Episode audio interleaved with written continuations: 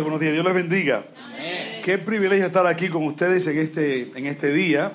Eh, me he gozado, a mí me gusta la música, así que si fuera por mí me siento y ustedes cantan y toquen, porque gracias hermano, muy bueno. ¿ah?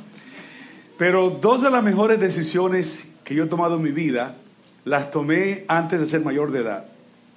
La primera fue invitar a Jesús que entre en mi corazón. Tenía 16 años. La segunda fue enamorar a Lilian, pedirle que se case conmigo. Ponte de pie, mi amor.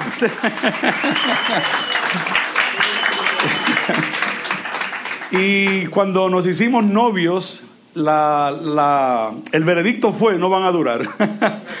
Pero duramos dos años de novio y tenemos de casado 38 años, gloria a Dios. Y Lilian es el amor de mi vida. Ella, ella nació en Nueva York, sus papás son puertorriqueños y ella oró que Dios le mandara un esposo y de la República Dominicana, de Villajuana, fue su esposo para allá a casarse con ella, gloria a Dios. y en ese entonces era difícil tener una novia puertorriqueña porque mi papá decía, no te gustan las dominicanas, muchacho.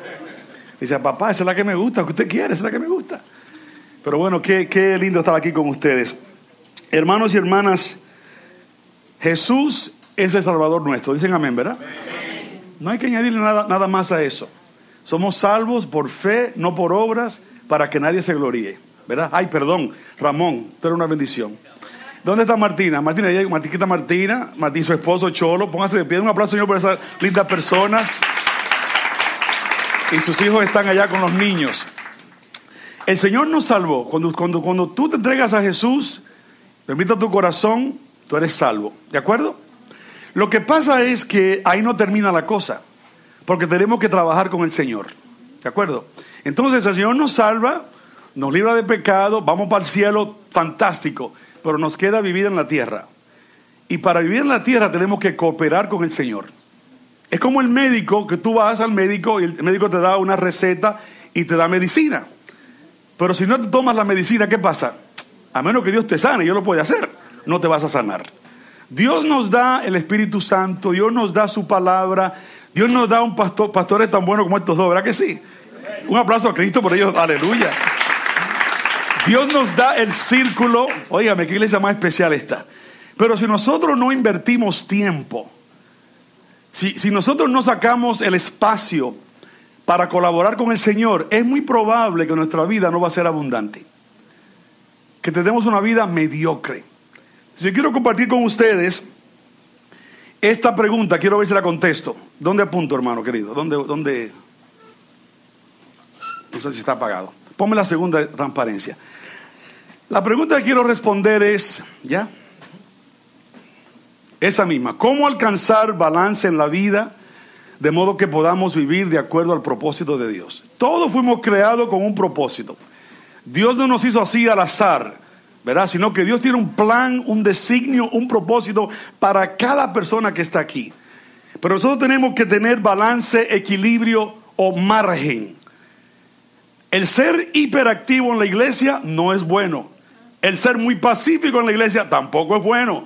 Tenemos que tener balance. Y la respuesta a esta pregunta le someto a ustedes que está en Lucas 2, 59, 52 donde dice que Jesús crecía. ¿Cómo crecía Jesús? En sabiduría, en estatura y gozaba del favor de Dios y de los hombres. O sea que Jesús vivió una vida equilibrada, balanceada, tuvo equilibrio. Y en esta ocasión quiero compartir con ustedes siete fundamentos.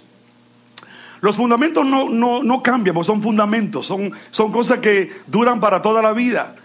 Y si tú y yo seguimos estos fundamentos, vamos a tener equilibrio en la vida. Eh, yo me convertí a los 16 años y vine a ser, de, ser católico, vine a ser pentecostal y me di cuenta, a pasar de los años, que la teología era igual. Era que yo tenía que trabajar para ganarme mi, mi salvación. Tenía que orar tantas horas, tenía que hacer tantas cosas, pero luego entendí que la salvación es gratis. Es gratis. Jesús murió por mí, punto y aparte, se acabó. Pero si yo quiero experimentar esa vida abundante, esa vida llena, esa vida plena, tengo que entender que debo crecer. No me puedo estancar. No puedo esperar que el pastor siempre me esté dando el biberón. No, tengo yo que comer yo solo, ¿verdad que sí? Entonces, el primer principio es protege tu mente. Protege tu mente. Muy importante que protejas tu mente. Cuida tu mente más que nada en el mundo. ¿Por qué? Ella es la fuente de vida. No te preocupes por el día de mañana, porque cada día tiene bastante con sus propios problemas. Es tomar un día a la vez. Es tener fe, es tener esperanza. No me tiren piedra ni tomates, ¿ah? Pero el escritor del libro El monje que vendió su Ferrari, Robin Sharma, dijo lo siguiente.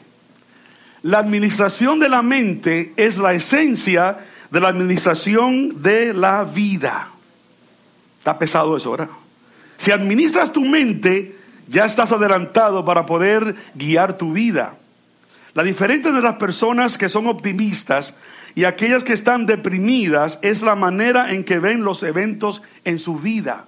Ojo, yo creo que la depresión es una, enfermedad clínica. Yo creo que hay personas que tienen retos emocionales, lo entiendo, estoy de acuerdo, eh, es una realidad, pero a veces optamos por ser pesimistas que ser optimistas. A veces, no siempre. La persona optimista ve oportunidades en cada dificultad. La persona pesimista ve dificultades en cada oportunidad. Te levantas y dices, ¿qué, día más lindo, qué sol, qué hermoso. Te dice la pesimista, no, mira, mira, mira, mira, mira, mira aquella nube, mira, va a llover. ¿Te das cuenta la diferencia? Qué solazo, O sea, siempre buscamos la forma de bajar las cosas. Una persona es lo que piensa, eso dijo el proverbista. Una persona es lo que piensa. Según tú piensas, eso tú eres. ¿Verdad? A mí me llamaban gordito en la escuela. Y yo he vivido toda mi vida con complejo de gordo. Porque les creí que me llamaban gordito. No, mira, ella me miró la barriga. That's okay. Yo no hablo chino, pero el idioma chino, el chino simplificado, tiene dos caracteres para la palabra crisis. Mira qué interesante. Uno dice peligro, el otro dice oportunidad. Hay gente que ven oportunidad en el peligro. Otro ve peligro en la oportunidad. Depende de ti. La gente dice, no, voy a poner mano, voy a declarar, voy a orar. Puedes hacer lo que te dé la gana, pero si no optas por ver oportunidad, como diríamos en, en buen New Yorker, te chavaste. Te chavaste. Mira, cambien su manera de pensar. O sea que tú puedes hacerlo, porque tú todo lo puedes en Cristo que te fortalece. Cambia tu manera de pensar para que cambie tu manera de vivir. O sea que, sí, Dios está contigo, seguro que está contigo, no estamos, no estamos dudando eso. Tú tienes a su espíritu dentro de ti, pero tú tienes que escoger cambiar tu manera de pensar. Tú, tú escoges. Los pensamientos positivos, dice Pablo, ¿cuáles son ellos? Son verdaderos, dignos de respeto, rectos, puros, agradables y de buena fama. Entonces, cuida tu mente. No permitas nada que te dañe tu mente. Reprende esos pensamientos malos, llévalo cautivo a Cristo, lo que tengas que hacer, pero cuida tu mente. Reprende al diablo, los diablitos, los diablones, cuida tu mente. Y también la diablona, por si, por si las flies. El segundo principio es, sigue tu propósito. Repito, Tú fuiste creado con un propósito. Rick Warren dice, eh, el propósito de la vida es una vida con propósito. El hombre hace muchos planes, pero solo se realiza el propósito divino. La felicidad que, que perdura viene del trabajo dirigido a cumplir las metas que te has trazado. Nada malo con tener metas, ¿sabes? Pero deben ser metas integrales, metas espirituales, metas materiales, porque está bien. Tú no dejas de ser una persona porque eres cristiano. Alguien dijo, no trabajo más porque Cristo viene pronto. Te vas a morir de hambre. Porque el que no trabaja, que no coma. Entonces, eh, eh, eh, es no, no, no a un extremo ni al otro, ¿verdad? Mira esto, nunca darás al blanco si no puedes verlo. El que a nada apunta, a nada llega. De las universidades no se gradúan los más inteligentes, sino los que se mantienen ahí luchando día tras día, semana tras semana, dificultad tras dificultad, perseveran, se gradúan. A veces no son los más inteligentes, pero se graduaron porque tuvieron permanencia. Persigue tu propósito con entusiasmo, porque el entusiasmo es uno de los ingredientes claves para tener una vida balanceada y de acuerdo a los propósitos de Dios. Tercer principio, practica el mejoramiento personal. Hay gente que se pone la Biblia en la cabeza, estoy exagerando, en la cabeza. Padre, lléname la mente de ti. No, tiene que leer la Biblia, papá. tienes que leer la Biblia, tienes que hacer tiempo para leer la Biblia. Pero pensamos, eh, no, que si me la pongo en la cabeza, Dios me va a ayudar a que se meta por el cerebro. Hay que leerla. El hombre bueno del buen tesoro de su corazón, ¿qué saca? Lo bueno. ¿Verdad? Y el hombre malo del mal tesoro de su corazón saca lo malo. ¿Por qué? Ustedes saben eso. De la abundancia del corazón habla la boca. Lo que tienes por dentro se refleja por fuera. Entonces, si metes cosas buenas, si te mejoras, si, te, si luchas, vas a sacar cosas buenas. Por eso el versículo clave aquí es que Jesús, ¿qué? Dígalo, seguía creciendo. No se estancaba no se estancaba, él continuaba creciendo, continuaba eh, haciendo lo que tenía que hacer. La clave para la transformación es seguir creciendo, no estancarse, no estancarse. Una persona transformada lo es porque sigue ciertos hábitos. Dicen que el hábito no hace al monje, pero le ayuda. Rick Warren habla de cuatro hábitos que deben practicar los que seguimos a Cristo. Y tiene razón, son sencillos. Primero es hay que orar. Seguro que hay que orar. Hay que hablar con el Señor. Segundo, debemos leer la Biblia. Seguro que sí. Tercero, debemos ir a la iglesia. Y cuarto, aquí está la parte que mucha gente no le gusta. Hay que usar nuestro talento, nuestro tesoro y nuestro tiempo para Dios. Si haces eso, vas a crecer, vas a, vas a adelantar. Pero te voy a dar otros hábitos para que consideres y que pongas en práctica. Lo primero es, yo le llamo recogimiento recogimiento. El salmista dijo, estad quietos y conozcan que yo soy Dios. La hiperactividad tiene a mucha gente muerta en la iglesia. Porque van de un evento a otro, de una actividad a otra. ¿Y dónde está el tiempo para estar quieto con el Señor? Para orar, para ponderar, para pensar, para analizar las cosas. Lo segundo es entrenamiento. Cuida tu cuerpo pues es templo del Espíritu Santo, ¿verdad? Hay personas que descuidan el cuerpo. Eso a Dios no le agrada. Yo tuve un tiempo en mi vida que yo no agradaba al Señor, porque trabajaba siete días a la semana. Yo era pastor bivocacional. Y yo trabajaba los siete días de la semana. Y si vieron ocho, también trabajaba el ocho, el octavo día. Hasta que un día me enfermé. Por poco dijo mi esposa sola con mis hijos. Y entendí en esa cama que Dios me decía en mi corazón, Tú no eres el Salvador del mundo. Tú no eres Jesús, tú no eres Moisés. Tú eres tú. Sé tú y déjame a mí ser yo. Y aprende a, you know, take it easy, cógelo suave. Haz lo que puedas hacer y lo que no puedas hacer, pues no lo hagas. Porque estaba matando el cuerpo. Lo otro es alimentación. Bueno, qué bueno es comer, ¿verdad? Chihuahua, qué bueno comer. Cuando yo era chiquito, yo era pobre. Era tan pobre que los pobres me decían pobre. y no podíamos comer carne porque no había dinero. Se comía arroz, habichuela y espagueti. Después que, que, no fui tan pobre, tampoco puedo comer carne porque me hace daño. Qué vaina, ¿verdad?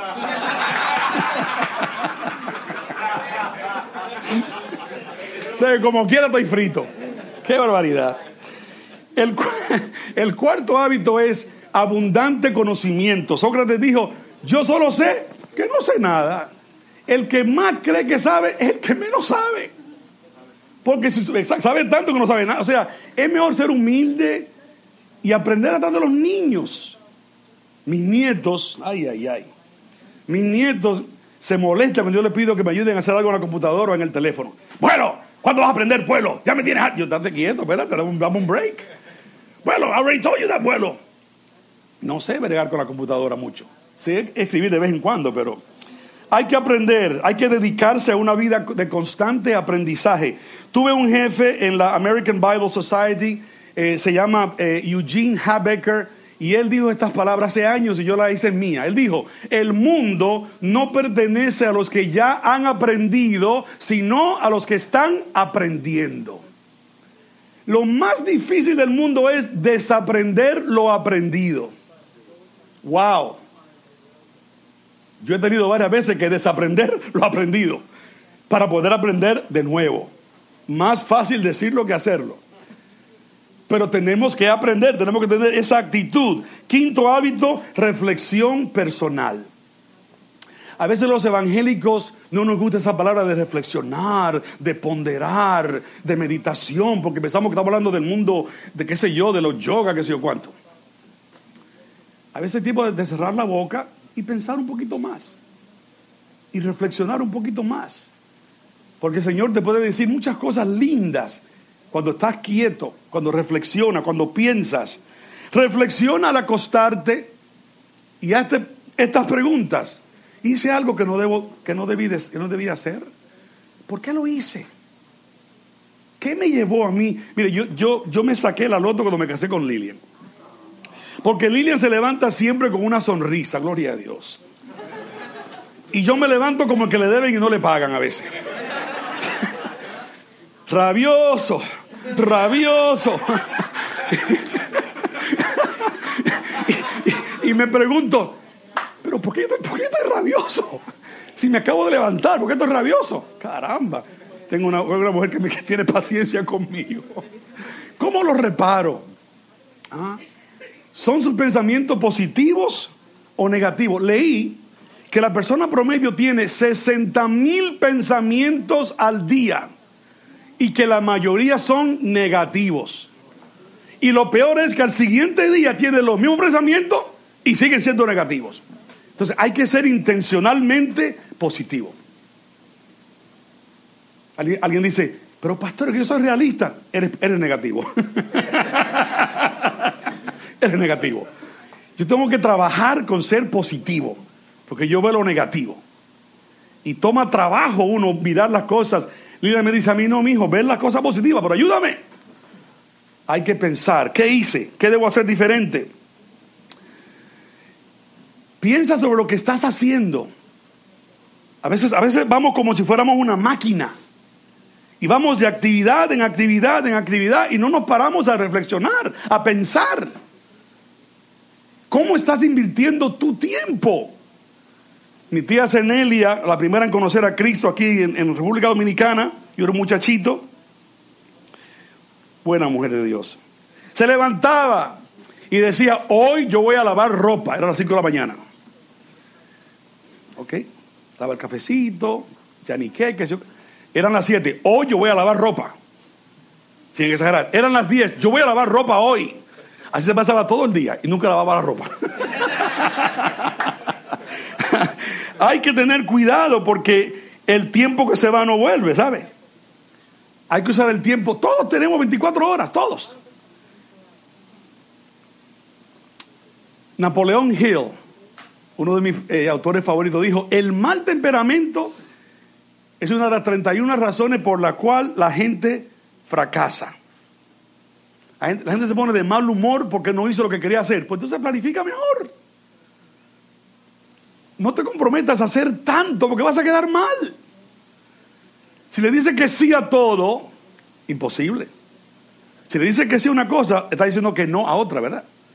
Y también viceversa. Entonces nos ponemos de mal humor a veces, algunos. O además soy yo. Una vida que no se examina no vale la pena vivir. Debemos examinarnos para poder mejorarnos, para poder hacer las cosas mejor. El sexto hábito, es madrugar. Este es difícil, ¿verdad? Alguien dijo, al que madruga, se acabó, ya me apagaron. Bye. al que madruga, Dios lo ayuda, dicen por ahí. Eh, bueno, yo sé que hay gente le gusta dormir tarde, yo lo sé, lo respeto. Pero el Señor dice, no para hacerle una ley tampoco, yo amo a los que me aman y me hallan los que temprano me buscan. Tú sabes muy bien que si no tienes tiempo con el Señor, tu día no va a ir tan bien como si hubiera tenido un tiempo con el Señor. ¿Es o no es? A menos eso pasa conmigo. Por eso me tengo que levantar a las 5 de la mañana. Porque si no, no puedo. Yo necesito ese tiempo con el Señor. Yo necesito leer la Biblia, necesito orar, necesito poner mi día en las manos del Señor. Y cuando no lo hago, no soy el mismo. ¿ah? Tengo menos paciencia, soy un majadero, un dolor de cabeza. Maltrato a mi no, tampoco así. lo otro es la música. ¡Wow! Cuando yo me convertí a Cristo, la música era pecado. La música de la iglesia era la música del trío Los Panchos. Porque esa era la música de la gente en la iglesia. Cuando se convierte un anciano, qué bueno, ¿verdad? Pero qué dolor de cabeza con los jóvenes. Porque no sabe lo que es ser joven en Cristo. Vea, aquí son todos jóvenes, qué bueno, ¿verdad? Aquí no hay ese problema. Yo, yo tuve que defender a, mis muchachos cuando yo era pastor de jóvenes porque toda la música era mala. el merengue era malo, el merengue no es de Cristo, no. la salsa era mala, el rock era malo. No, la música no es mala, la música calma el espíritu. La música levanta el ánimo. Entonces, entonces rodea tu vida con música porque te va a ayudar. Lo otro es un carácter congruente. Tu carácter afecta la manera que te ves a ti mismo y las acciones que llevas a cabo. Yo siempre he sido muy rudo conmigo mismo y Lilian me enseñó a mí esta ella me dijo, mira mi amor, no hables mal de ti mismo, es el trabajo de los demás. Entonces, no te maltrates a ti mismo, tú eres como tú eres. Así te hizo Dios. Si puedes modificar alguna cosa, modifícalas, pero acéptate como tú eres. Y enfócate en tus fortalezas, no en tus debilidades. Lo otro es, y este es un poquito difícil. En inglés decimos, keep it simple, stupid. ¿Qué es eso? He's got it. You know, hay gente que se complican las cosas. Hay gente que lo más sencillo lo complican. ¡Qué barbaridad! Vive una vida simple. Cógelo suave, take it easy. No te compliques las cosas. Porque, mira, reduce tus necesidades, pues de lo contrario nunca te sentirás realizado. Hay gente que nunca tienen suficiente, siempre quieren de más. Cuando yo era un muchachito quería un carro y me compré una, una station, ¿sabes qué un station wagon? Un station wagon, ¿te recuerdas mi amor? que era, era, una, era mi station wagon. Y yo andaba en mi station wagon, chiqui, ahí. Luego quería un carro mejor. O sea, uno, uno nunca está conforme, pero tenemos que aprender a keep it simple. Manténlo simple, porque vas a vivir mejor y vas a estar más feliz. Lo otro es, vive con disciplina. No nos ha dado Dios espíritu de cobardía, sino de poder, de amor y de dominio propio. No estoy defendiendo al diablo, ¿sabe? Pero todo es culpa del diablo. Todo es culpa del diablo. Ahí nos escapamos. No, eso es el diablo. El diablo eres tú. El diablo soy yo, que me porto mal cuando no debo portarme mal. Yo, no, tenemos a Dios adentro de nosotros. Podemos controlarnos a nosotros mismos. Seguro que podemos. Todo lo podemos en Cristo que nos fortalece. Pero tenemos que trabajar esas cosas. Pero es más fácil decir, no, pastor, pastor, aleluya, pastor. Estoy orando, pastor, para que Dios me quite este mal genio. No, quítatelo tú mismo. sí, ora al Señor, seguro que sí, pero Trabaja con el Señor, trabaja con el Espíritu Santo. Transfórmate a ti mismo por medio de la renovación. Otra vez, la mente. Hay que cambiar la mente para que puedas vencer lo malo con lo bueno. Quinto principio, respeta tu tiempo. Todo tiene su tiempo, ¿verdad? Pero hay personas que aprovechan el tiempo, otras no lo aprovechan. Y el tiempo viene y se va y estamos haciendo lo mismo. Einstein dijo que la locura es hacer lo que siempre hemos hecho y esperar un resultado diferente. No, tenemos que cambiar, tenemos que modificar para poder hacer lo que hay que hacer. Lo que separa a la gente soñadora de las que hacen las cosas es la manera que utilizan el tiempo. Que utilizan el tiempo. Y aquí viene algo que lo podemos debatir si ustedes quieren pero les presento a ustedes. La pregunta es, ¿tienes tus prioridades en orden? Esa es la pregunta ya para aterrizar. Lo primero debe ser Dios. Creo que todos estamos de acuerdo que debe ser Dios. Ahora, ¿qué significa eso? Eso para otro día. Lo segundo tiene que ser tú. No, pastor, es mi esposa. No, tiene que ser tú. No, pastor, es mi familia. No, tiene que ser tú. Porque si tú no te cuidas a ti mismo, a nadie más vas a cuidar. O sea, primero es Dios, luego eres tú, luego tu cónyuge, tu familia, luego tu empleo, luego la iglesia. Eso se puede debatir, seguro que sí, no es así, pero eso a mí me ha funcionado. Porque hay gente que mezcla la iglesia con Dios. Un momento, mi relación con Dios es una cosa, mi asistencia a la iglesia es otra. Que esté claro eso. Porque venimos a la iglesia cuántas horas? Hora y media, dos horas, tres horas a la semana. ¿Y el resto del tiempo? ¿En qué lo invierto? Entonces, las prioridades tienen que estar en orden. Primero es Dios, después tú, después tu cónyuge, tu familia, después tu empleo, después, bueno, si eres estudiante, entonces tus estudios, tu universidad, lo que sea. Me explico. Vamos a aterrizar. Sexto principio, sirve a los demás. Alguien me dijo a mí una vez, Emilio, el que no sirve, no sirve. Stephen Covey lo llamó win-win. Tú ganas, yo gano. Ninguno busque solamente su propio bien, sino también el bien de los demás. Win-win. Yo gano, tú ganas. Este proverbio me encanta, este proverbio chino. Un poco de fragancia siempre se queda en la mano del que te da rosas. Qué lindo, ¿verdad? Robin Sharma otra vez, cuando nacemos lloramos mientras otros se regocijan. Debemos vivir de tal manera que cuando muramos el mundo llore mientras nosotros nos regocijamos. Eso está, eso a mí me, me rompió la cabeza eso. Buenísimo, ¿verdad que sí? Compre el libro. el monje que vendió su Ferrari. All right, me quedan cinco minutos. Lo otro es abraza el presente. El mañana para nadie está garantizado.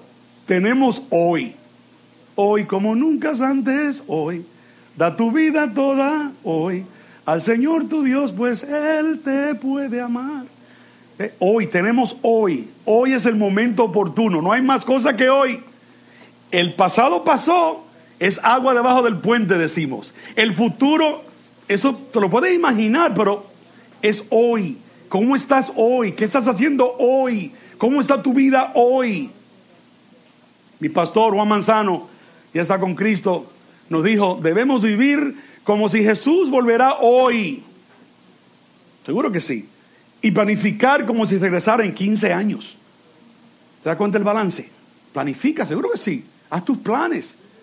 Pero no te olvides del Señor, obviamente. Y de tus prioridades abraza el presente. No mires el pasado con tristeza, pues no regresa. Más bien, mejora el presente con sabiduría, pues es tuyo. ¿Tú tienes sabiduría? Pídese al Señor. Él da sabiduría al que no la tiene, ¿verdad? Todo lo que tengas que hacer hoy, hazlo con ganas. En la iglesia sirve con ganas. En el trabajo, sé el mejor. En la escuela, sé el mejor. Donde tú, donde tú vayas, tú debes ser el mejor. ¿Por qué? Porque tú eres un hijo de Dios. Una hija de Dios. Y donde estás tú, está Jesús. Donde estás tú está el Señor. Entonces abraza el presente. Abrázalo. Sácale provecho, sácale jugo al presente. El gran Norman Vincent Peale dijo, olvida el pasado, vive hoy, confía en mañana. Muchas gracias. Dios te bendiga.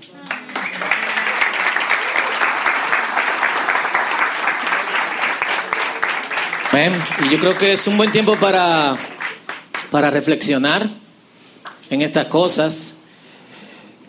Eh, uno usualmente ha asumido como cultura en las comunidades de fe acumular información. Eh, y es chulo que una de las razones por las cuales la gente quiere unirse a una comunidad de fe sea porque lo que se predica le gusta o le conecta o le choca o lo confronta. Pero realmente, ¿cuál es nuestro plan para vivir esto? ¿Cómo lo vamos a, cómo lo vamos a hacer? Y yo creo que eso tiene que ser nuestra oración ahora mismo, antes de, de pasar al tiempo de, de adoración. Y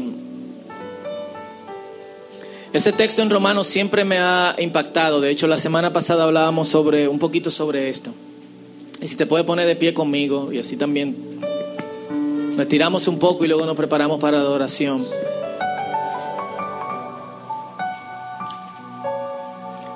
Y, el versículo 1 dice, ese capítulo 12, versículo 2 que Emilio mencionó un par de veces, dicen, fíjense bien cómo, cómo viven y no se amolden al mundo actual, sino transfórmense mediante la renovación de su mente, no de su espíritu, no de su corazón, sino de su mente, porque lo que pensamos realmente eh, va a controlar nuestra manera de vivir.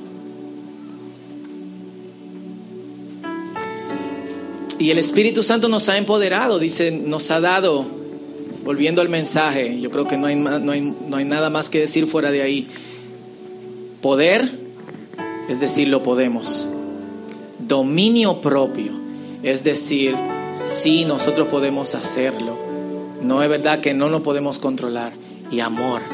Ese amor empieza con nosotros y se extiende hacia otros. Y yo creo que el mundo necesita ver creyentes que sean congruentes en toda su manera de vivir. Entonces vamos a pedir eso al Señor en esta, en esta mañana casi tarde, congruencia. Y cada uno sabe qué hábitos tiene que, tiene que trabajar de lo que mencionamos. Cada uno sabe qué cosas le llega al pensamiento, cuáles son las cosas que te asaltan en la mañana. Así que Empecemos con una oración personal y particular donde estás. ¿Cómo puedo ganar congruencia en base a lo que se me, se, me ha dicho hoy? Ora por esto, piensa en esto y luego oramos juntos. Este es tu tiempo con Dios.